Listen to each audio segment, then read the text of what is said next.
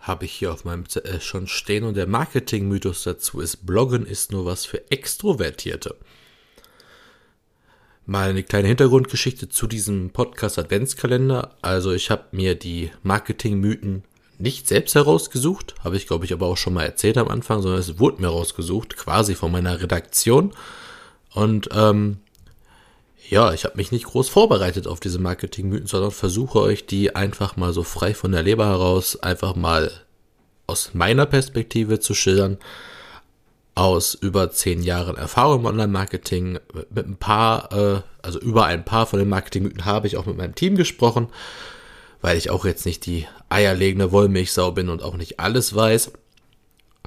Aber Bloggen ist nur was für Extrovertierte, ist natürlich ein Mythos, den ich absolut gar nicht nachvollziehen kann. Weil gerade beim Bloggen, das heißt, wenn wir jetzt den Originalblog nehmen, der auf Texten basiert, ist es ja eigentlich optimal auch für introvertierte Personen, die sich dann über das Schreiben ausdrücken können, äh, anonymisiert bis zu einem gewissen Grad vielleicht auch, ähm, ja, ihre Gedanken und Meinungen rauszuposaunen.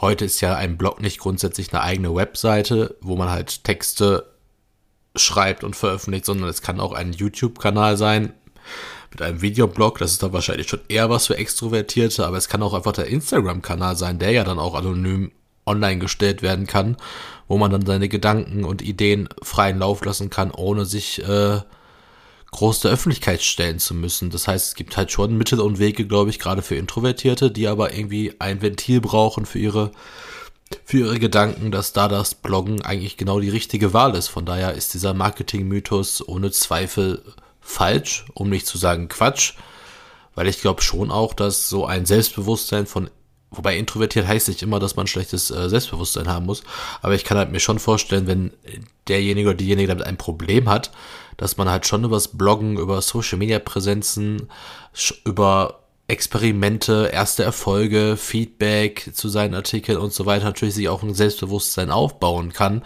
wenn man danach strebt. Und dementsprechend ähm, könnte es ja sein, dass man sich tatsächlich auch eine Art Therapie dadurch, also nicht ersetzen kann, aber eine Alternative darstellt oder eine Erweiterung. Äh, also falls man das so braucht, als so ein Blog halt wird, dass man halt ein bisschen was frei von der Seele reden kann, Gleichgesinnte finden kann, äh, ähnliche Menschen, die ähnlich ticken finden kann. Ähm, deshalb finde ich halt schon, dass Bloggen auch was für Introvertierte ist. Wir hatten das auch schon sehr häufig in der Agentur, dass sehr ruhige Leute in der Agentur, mit denen wir halt sehr lange nicht warm geworden sind, aber unglaublich toll sich halt äh, ja nonverbal, also eigentlich so echt in Texten halt ausdrücken konnten und plötzlich da richtige tolle Aufsätze und Texte und Ratgeber für Kunden und für eigene Projekte geschrieben haben und davon aus sich rausgegangen sind. Und das natürlich wirklich mit der Zeit dazu geführt haben, dass über diese Texte, das hat natürlich dann Lob und Feedback an äh, ausgelöst bei uns in der Agentur selber und das hat natürlich auch denjenigen und diejenigen einfach motiviert, dann auch mal so ein bisschen sich zu öffnen und mehr von sich preiszugeben. Das hat also auch schon funktioniert. Von daher glaube ich wirklich nicht, dass gerade Bloggen was für Extrovertierte ausschließlich ist und halte diesen Marketing-Mythos für vollkommen fehlplatziert in dem Bereich. Das einmal zu dem Thema und morgen ist dann schon die 15 dran.